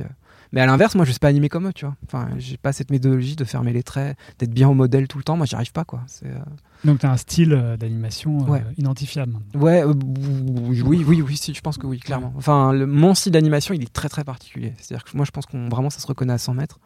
Après, sur le film, il est complètement masqué parce que ça passe par le biais de Patrick Imbert. C'est plus le style d'animation de Patrick Imbert qu'on retrouve dans le film qui est, qui est né d'un une sorte de synchronisation entre nous deux, c'est-à-dire que il a vu mon style d'animation, il s'est retrouvé dedans et en fait on était raccord quoi. Il y avait là des points communs qu'on a qu'on a mis en commun justement pour le film. Il y a, y a deux questions euh, que j'aimerais poser. C'est la, première, je t'ai entendu parler une fois de la différence d'animation justement entre les Disney et les studios Ghibli par exemple, le, style japonais, le style Disney. Est-ce que tu peux en parler euh, Ouais, ouais, je peux, je peux de essayer placer l'animation européenne entre les deux. Du coup bah, je crois vraiment qu'on est entre les deux pour le coup. Enfin, c'est-à-dire que l'animation Disney, bon, elle nous a servi. Enfin, on a tous grandi avec. Enfin, moi, je suis une génération qui a grandi surtout avec Disney. Euh, le, manga s'est popularisé pendant mon adolescence, donc ça, je suis comme, enfin, ça a resté une influence de jeunesse, mais qui, qui est venue quand même un peu sur le tard. Euh, le premier film d'animation japonais qui a été un carton en France, il me semble que c'était Shihiro, peut-être Mononoke, mais Shihiro, c'est le, le, plus gros. Et moi, je le vois à 19 ans et grosse claque et tout ça. Et du coup, bah, de cette admiration pour Disney qui était énorme, on arrive à tout à coup on découvre euh, l'animation japonaise qui n'a rien à voir parce que l'animation Disney, elle est, elle est. Je, regardais justement Aladdin l'autre jour, euh, le, dessin animé, hein, et je constatais que le- les personnages n'arrêtent pas de bouger. Enfin, vraiment, il y a, le, mouvement est constant, en fait. Je voyais un- une pose comme ça de Jasmine qui apprend qu'Aladin est mort et elle recule comme ça. Et elle recule, et puis on voit les rebonds, enfin, les pas, chaque petit pas comme ça, avec les amortis partout sur le corps qui font une espèce de petite déformation un peu maladroite et, tout ça. Enfin, mais ça reste de la très très belle anime, hein, mais, mais voilà, le mouvement est constant, constant, constant. Très réaliste aussi. Tu sens qu'il y a des gens qui étaient en train de poser, tout ça, machin. Enfin, tu vois qu'il y a eu des Mhm. rêves vidéo presque pour, pour, pour faire ça. Et à côté de ça, tu découvres Shihiro, où, où t'as presque pas de dessin, tout à coup. Enfin, il y a, y a y beaucoup de dessins parfois, tout à coup, il y en a presque aucun. T'as une pose complètement figée, mais très très forte. Euh, et c'est-à-dire qu'en fait, le, le- le dessin japonais va vraiment à l'essentiel. J'imagine il y a un truc culturel, je suis pas assez calé là-dedans pour me lancer dans ces comparaisons-là, mais, mais vraiment, on sent que une course, par exemple, peut se faire en deux dessins. Euh, c'est un personnage qui s'en va en courant, tac, tac, tac, tac, ça va lui donner une identité très très forte. Ce que Disney ne fera sûrement pas. Ils seront toujours dans une logique d'avoir 12, 12 images à peu près par, par seconde, enfin 12 dessins par seconde, voire plus, 24 parfois. Et du coup, il y a quelque chose de très très. euh, c'est très symbolique, quoi. C'est-à-dire qu'on va vraiment chercher l'émotion dans la pose et non pas dans l'animation. Enfin, dans le. Enfin, évidemment, si dans l'animation, mais d'aller à l'essentiel du truc, quoi. et De s'arrêter dès qu'on l'a. C'est-à-dire que Disney, je pense que. Enfin, j'aime pas trop généraliser parce qu'on rentre dans des trucs où je suis sûr qu'il y a 20 000 personnes qui, qui me contrediront et à raison, tu vois. Mais, mais, mais j'ai l'impression qu'on va vraiment chercher le mouvement. Enfin, tu vois, le, on l'étudie, machin, tout ça. Mais, et que et qu'on on fait toutes les images possibles pour essayer de le retranscrire au millimètre près, quoi. Plus dans une logique un peu de rotoscopie qui consiste à presque redessiner les, les mouvements. J'exagère un petit peu. Hein. Alors que le Japon, c'est, tu vois, il y a ce truc de, euh, alors je me rappelle plus de son nom, c'est ce, ce mangaka japonais. euh, je sais pas si c'était vraiment une citation de lui qui dit Okusai, qui disait euh, le peintre japonais, il passe 7 heures à regarder la carpe et il rentre chez lui, il la dessine en 5 minutes. Enfin, contrairement justement Mm. à la méthode occidentale qui consiste à se mettre devant le truc et tu, tu restes devant, tu le regardes pendant des heures pour bien le comprendre, enfin pour le recopier ce que tu vois. Alors que la méthode japonaise, c'est de, c'est de la regarder et, d'en et de retourner chez toi et de qu'est-ce que, qui t'en est resté en Mm. fait, qu'est-ce que, quel est l'essentiel de ça, quel est, quel est le, le, le, le- le, le, le- le cœur de, de ce truc-là? C'est ce que j'explique aussi, tu vois, par exemple, quand on dessine un oiseau dans, dans le ciel, euh, tu peux dessiner juste un petit trait, tu vois, enfin, juste les deux ailes, quoi. Ou alors, tu peux justement le dessiner. Mais un oiseau, c'est plein de plumes, c'est plein de. Ouais, C'est des écailles sur les pattes et tout ça. Mais en faisant ce trait, tu arriveras à exprimer justement tout ce qui est l'essence de l'oiseau, en tout cas ce que toi, en tant qu'humain, tu ressens en voyant un oiseau. À savoir une espèce de simplicité, une légèreté. Et, et- et ce trait tout simple te permet de, de- de retranscrire ça. Et pour moi, le Japon, c'est vraiment. Enfin, le, le mangaka, en tout cas Miyazaki et, et Takahata, ils, ils ont l'œil et ils ont cette intelligence du, du dessin de- d'aller à l'essentiel et de retranscrire ça de manière extrêmement forte quand ça t'arrive dans la gueule c'est comme si tu si tu prenais de l'huile essentielle d'un truc quoi tu vois. Enfin, Ok. excuse-moi je m'étale un peu hein, je suis- je Non, suis, non. euh, euh, Et alors, ma deuxième question, c'est tout à l'heure, tu évoquais les idées qui partaient sur tes courts-métrages. Ouais. Tu avais une idée et puis tu disais, ah non, euh, ça marche pas, ouais. etc. Comment on reste motivé par une idée pendant 3 à 5 ans? Alors, bah, moi, c'est particulier parce que le fait est que justement, je mets énormément. Enfin, ce qui est récurrent chez moi, justement, je le comprends avec l'expérience, je mets énormément de temps à dire Ok, j'y vais. C'est-à-dire que mon court-métrage, en fait, euh, j'avais des idées, tu vois, j'aurais pu dire j'y vais, enfin, et puis le faire, en fait. Mais le fait est que moi, je suis quelqu'un qui, qui dit non, non, non, j'y vais pas, j'y vais pas, j'y vais pas, euh, je suis pas prêt, j'ai pas le truc, j'ai pas le truc, j'ai pas le truc. Et si bien qu'en fait, euh, même les longs métrages, je, mets énormément de temps à dire euh, oui, je réalise ce film. Et en fait, moi, Ernest et Célestine, j'ai accepté de le faire euh, officiellement. En fait, j'ai jamais dit à Didier oui, je le fais, je suis réalisateur. Ok, j'accepte d'être réalisateur. Ça a été que quand j'ai fini ma première, enfin, une des dernières passes de storyboard, que moi, en tout cas dans ma tête, j'ai dit ok, je fais ce film. C'est bon, c'est, j'accepte. Et là, je, je, je- je suis prêt à m'investir, je suis prêt. Mais toute la période avant, j'étais vraiment à deux doigts de. Il y avait Mhm. vraiment des moments où je, je me préparais à aller voir Didier. Je lui disais écoute, je démissionne, je peux pas faire ce film. C'est trop compliqué, il est pas pour moi. Et c'est une des raisons qui fait qu'à chaque fois que je finis un film, en fait, je mets énormément de temps à repartir sur autre chose parce que on me propose souvent beaucoup de projets et malheureusement, je, je dis énormément non parce qu'en fait, je le j'ai du mal à sentir, il y a un truc que je sens pas. Enfin, et quand je rentre dans les projets, j'y vais à tâtons. Je, je- je goûte un peu, je regarde, oui, ça a l'air d'aller, je continue à avancer. Je, je veux être sûr que je vais être utile en Mm. fait, et je veux être sûr que justement toutes ces années, tout cet investissement que je vais avoir sur le film, il, il va être utile et que je vais vraiment avoir du sens et que je vais pas, enfin voilà, passer euh, deux ans à, à faire un truc où au final, au bout de deux ans, je vais dire bon bah, je- Vraiment, enfin, ça servait à... C'était nul, quoi. C'est Ouais. quand même un peu dur à anticiper, de se dire. ouais, c'est ça- très dur à anticiper, ce qui fait que. Mais je peux être assez déprimant même pour mes collaborateurs parce que je peux être très très négatif pendant très très longtemps et, et même une fois que j'ai décidé, je, je le crie pas sur tous les toits. Tu vois, une fois que je suis content de, de ce qu'on a, je, je- je suis très très. euh, je continue à, à remettre tout en question tout tout le temps. Enfin, je suis assez pénible à ce niveau-là, quoi. Et c'est assez. Enfin, c'était un peu la même chose, je te dis, dans l'écriture propre. où Hmm. avant de me lancer sur un truc, euh, bah ça, même en même temps. Le, le grand méchant renard, c'était un petit peu différent, même s'il y avait quand même ce côté-là, parce qu'il y avait côté récréation, je me mettais un peu moins la pression, mais sinon pour le pour l'animation, c'est sûr que c'est tellement d'engagement, puis même tu te retrouves à diriger des des tas de personnes, donc il faut que tu aies un minimum conviction en ce que tu Ouais. fais quoi. C'est moi je trouve qu'il y a rien de plus déprimant que de bosser pour quelqu'un qui croit pas en son projet quoi. Donc euh, donc euh, je veux être là pour les gens avec qui je bosse, je veux savoir ce que je leur dis, je veux, je veux être sûr que qu'ils croient, qu'ils qu'ils voient qu'il y a, il y a de l'intérêt, enfin que et aussi que quand ils, le- ils voient le projet, ils, ils disent il y a un- tu tiens un truc quoi. Enfin Mm. c'est moi c'est un truc qui est super important pour moi. Même le, le pitch du grand méchant renard, ce, qui- ce que j'aimais bien avec, c'est que même quand je racontais juste l'histoire, quand je disais c'est l'histoire d'un renard qui élève des poussins, les gens ça les faisait pouffer. Tu vois ils disaient ah bon? Enfin je sentais qu'il y avait un truc qui les qui les faisait marrer dans le principe même quoi d'un renard poule quoi qui, qui les faisait marrer et du coup ça me voilà je me disais ok c'est bon je tiens un truc là qui m'intéresse Alors, j'ai euh, pour habitude de poser euh, deux, trois questions en fin d'épisode. ouais ouais ouais vas-y. Qu'est-ce que c'est la réussite pour toi? La réussite? Ouais. oula.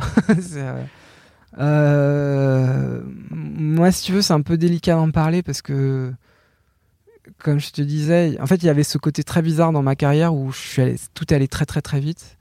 Je te dis sur un premier long métrage de se retrouver aux Oscars rien que ça il y avait, il y avait un côté derrière où tu te dis bon bah et maintenant euh, qu'est-ce que enfin qu'est-ce Mm. que je fais? J'exagère un petit peu mais qui était un peu euh, un peu déroutant. Donc euh, quand je fais un film ou un projet le- le- la réussite pour moi c'est juste de, d'être sûr que d'avoir pris du plaisir à le faire tu vois de bout en bout enfin d'a- d'avoir été heureux de, de- de mener le projet à de mener le projet à bout sachant qu'en même temps je te dis ça mais je suis jamais vraiment content du résultat. Je vois toujours tous les défauts les trucs comme ça.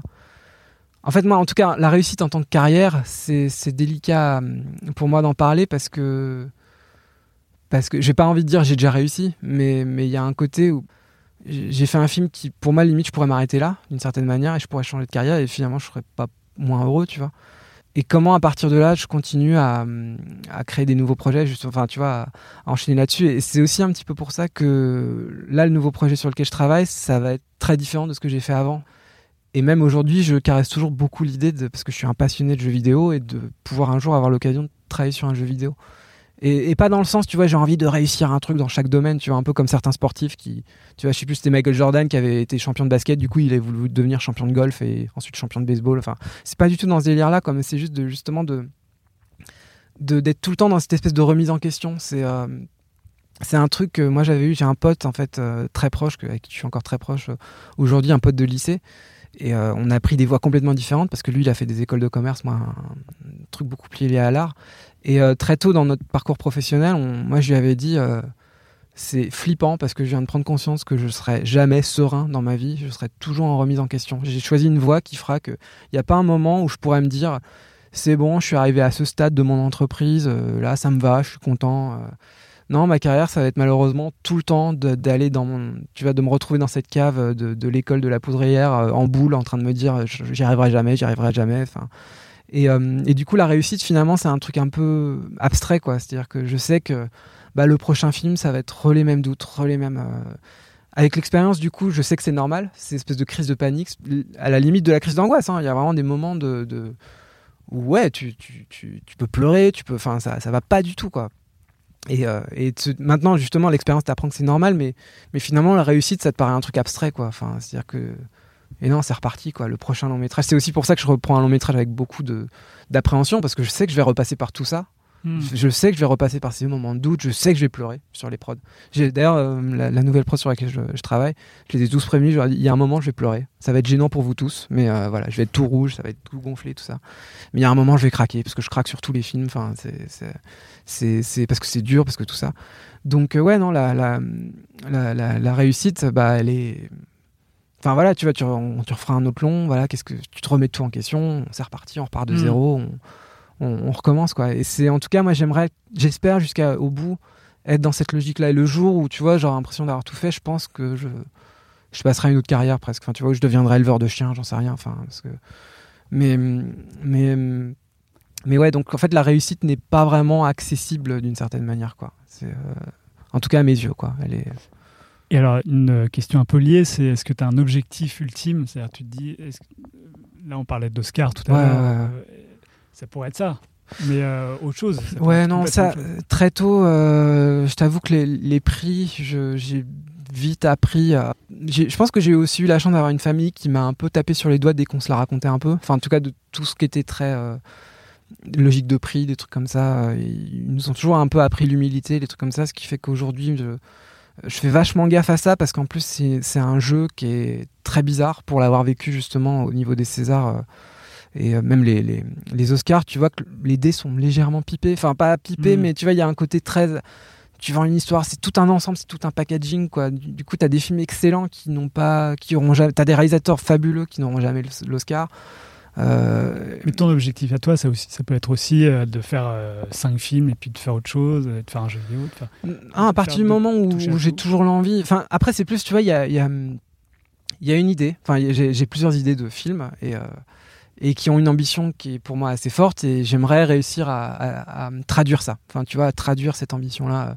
Donc, ça, ça se transmet plus par les projets, tu vois. C'est-à-dire que si jamais j'arrive à, faire ce projet et le faire tel que je l'ai en tête au jour d'aujourd'hui, en tout cas, de, ce qui sera jamais le cas, tu vois, parce que quand on a une idée de projet, quand tu commences à te concrétiser les choses, bah, ça se casse souvent la gueule. Mais euh, enfin, en tout cas, c'est beaucoup plus dur de transmettre ce que tu as en tête sur le papier que. Et, et du coup, c'est plus des projets comme ça qui, qui me tiennent à cœur. Et il y en a encore quelques-uns, tu vois, dans la liste de, de trucs que j'ai envie de d'évoquer, des thématiques qui me tiennent énormément à cœur et, que je, et dont j'aimerais parler. Hum, Après, il n'y a, pas d'objectif matériel. Enfin, matériel, quand je dis matériel, tu vois, c'est, je tiens pas à dépasser le million d'entrées ou je tiens pas à, à ce que les gens dans la rue me reconnaissent. Enfin, bon, c'est con, Gagner personne des veut ça dans l'absolu. euh, C'est pas, enfin, à part quelques personnes un peu. Mais dans- je pense qu'aucun autre humain normalement constitué euh, rêve euh, d'être reconnu dans la rue. C'est pas un rêve. euh, Enfin, non, mais dire, avoir du succès, ça peut être une. Oui, mais ouais, le succès après, c'est un, euh, c'est, c'est, euh, ouais, c'est compliqué à gérer parce que même le, le- tu vois, c'est con, mais les films en France sont Ernest et Célestine, c'est pas un succès populaire. Enfin, ça a été 500 000 entrées, ce qui est énorme en film d'animation, mais quand tu compares à n'importe quel Pixar qui, qui parfois flirte les Mm. 10 millions d'entrées, c'est ridicule. Enfin, c'est mais en même temps, tu sais que tu as touché un public et euh, et il y a des gens qui te remercient.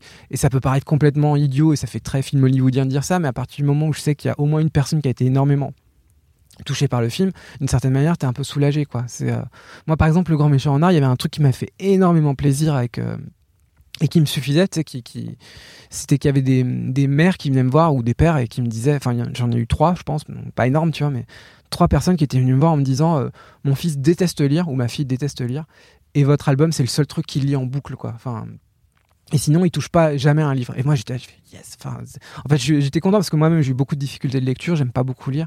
Et je suis passé par la BD et je me suis dit, j'ai réussi à faire un peu ce que moi j'avais réussi à, à aimer chez Goscinny. Ou, enfin, je me compare pas à Goscinny Mhm. ou Franquin ou des gens comme ça, mais en tout cas, j'ai aimé apprendre. Enfin, tu vois, là, je suis arrivé par la lecture par ce biais-là, quoi. Et après, j'ai lu, euh, tu vois, des, des classiques, Dumas, tout ça. Enfin, des... enfin je lis aujourd'hui de manière normale, mais, mais ça m'a pris du temps et c'est passé par la BD. Je me suis dit, j'ai réussi à avoir ce, ce petit. euh, Donc, ces objectifs, ils se situent un petit peu là, quoi, tu vois. Alors, ma dernière question, Ouais. c'est euh, est-ce qu'il y a un objet culturel qui t'a marqué ces derniers temps? Un jeu vidéo, on peut considérer ça comme Ouais, un, objet culturel. Parce qu'il y en a un qui m'a vachement euh, étonné, enfin que j'ai vraiment adoré. Euh, parce que je t'en parlais tout à l'heure, moi je suis assez fan des jeux vidéo et, au niveau narratif, je trouve qu'il y a des possibilités énormes et qui commencent clairement à, à exploser en ce moment, surtout dans la scène indépendante. Et il y a un jeu qui s'appelle Outer Wilds. Je, alors je le prononce peut-être pas très bien, mais qui est un jeu moi qui m'a que j'ai adoré, mais de bout en bout, euh, qui, est, assez fabuleux. Où le principe est tout bête en fait, où on, on incarne une espèce d'alien qui vient de passer son brevet de pilotage ou un truc comme ça. Et t'es sur une espèce de petite planète, puis t'as d'autres aliens qui disent ouais bien joué, bravo, bah écoute, euh, vas-y ta navette elle est là-bas, donc pars dans l'espace et, euh, et du coup tu trouves ta petite navette, tu vas dans l'espace et tu te rends compte en décollant qu'en fait toutes les planètes sont un peu à l'image du Petit Prince, c'est des toutes petites planètes quoi, euh, sur lesquelles tu peux atterrir. Alors pour atterrir c'est un peu galère, faut, faut pas se cracher, enfin bref, il y a un petit élément de gameplay là-dessus, mais tu visites les planètes de planète en planète comme ça. Et tu comprends pas trop le but du jeu, c'est pas très clair, tu, tu comprends même pas ce qu'il faut faire quoi. Et, et en fait, tu vas sur une planète, puis tu découvres un temple, tu découvres des écrits que tu traduis, et tu découvres qu'il y a une civilisation ancienne, enfin des, choses comme ça. Puis au bout de 20 minutes, euh, le, le, soleil explose et tout explose. Et là, tu repars dans le temps et tu redeviens, enfin, tu reviens au tout début du jeu où tu es ce, petit bonhomme là qui va décoller, machin. Donc tu recommences, tu reprends ta navette, puis tu repars. 20 minutes plus tard, de rebelote, euh, l'univers explose, tout ça. Et petit à petit, à force d'explorer l'univers, en fait, tu comprends que, bah, tu comprends des choses, en fait, et tu comprends pourquoi l'univers explose, tu comprends que tu peux enrayer ça, enfin. Et c'est super, c'est ultra poétique, c'est ultra beau, c'est ultra. Euh, c'est une méthode de narration que je trouve fabuleuse que tu tu découvres justement toute l'histoire. Il y a un côté un peu archéologique parce que tu découvres une civilisation passée qui a fait une erreur qui fait qu'il y a justement ce côté euh, répétitif comme ça qui, qui recommence. Et, euh, et du coup, c'est une manière de découvrir une histoire que je trouve géniale. Et, euh, et, petit à petit, tu comprends. Et du coup, tu, on donne un indice là qui te permet d'aller comprendre comment aller sur cette planète-là, que tu avais du mal à passer. Les planètes ont vraiment une poésie. je te parlais du Petit Prince, mais vraiment, il y a ce côté-là c'est pas un univers tu sais euh, de, de tu sais comme dans les jeux vidéo euh, enfin mm. poum poum enfin les, trucs euh, science-fiction très sérieux quoi on n'est pas dans Battlestar Galactica pas du tout on est vraiment dans ah, ça c'est une série oui ouais c'est pas très bien d'ailleurs ouais non mais qui est, au demeurant qui est super mais on n'est pas du tout dans ce délire là et et ouais, moi, ça a été un bonheur, quoi, de, de bout en bout, ce jeu. J'ai vraiment adoré ça. C'est une énorme promenade dans laquelle on te raconte, où ton, ton voyage te permet de comprendre une histoire. tu, petit à petit, tu, c'est super quoi. vraiment, j'ai adoré ce jeu. Euh, ça, a été une très très bonne découverte. Et, euh, et j'encourage ceux qui connaissent très mal, enfin qui, en tout cas, ont envie de découvrir le jeu au-delà de ce que peut être Call of Duty, tous ces jeux-là, euh, enfin justement toute cette scène narrative. Je leur conseille vraiment d'aller fouiner par là. Et si je peux me permettre une autre recommandation, c'est The Stanley Parable aussi, qui est, je trouve, une très très bonne introduction aux jeux vidéo narratifs et que, que je conseille vraiment les gens d'y... ça dure pas longtemps du tout c'est une expérience qui peut durer 20 minutes et euh, qui est vraiment fabuleuse quoi. Donc euh, voilà.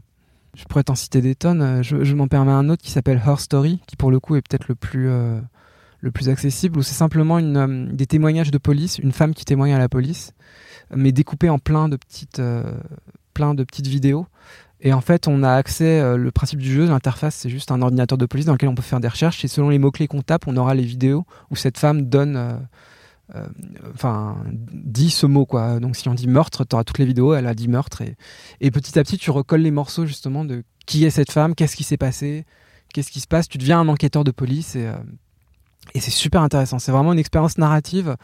C'est du film, parce que c'est vraiment que du film. Il y a, à part le, moteur de recherche, il n'y a pas mmh. d'autre interaction que ça, que de regarder le, les vidéos et taper des, mots-clés. Mais elle va dire un nom, donc ce nom, hop, on va le taper, on va, ça va nous accéder à d'autres vidéos et ainsi de suite. Et c'est très, très, très intéressant. Et c'est un, réalisateur comme ça qui, qui se concentre, consacre que à des jeux vidéo dans cette logique-là, donc en filmant des acteurs et en, avec cette méthode de recherche.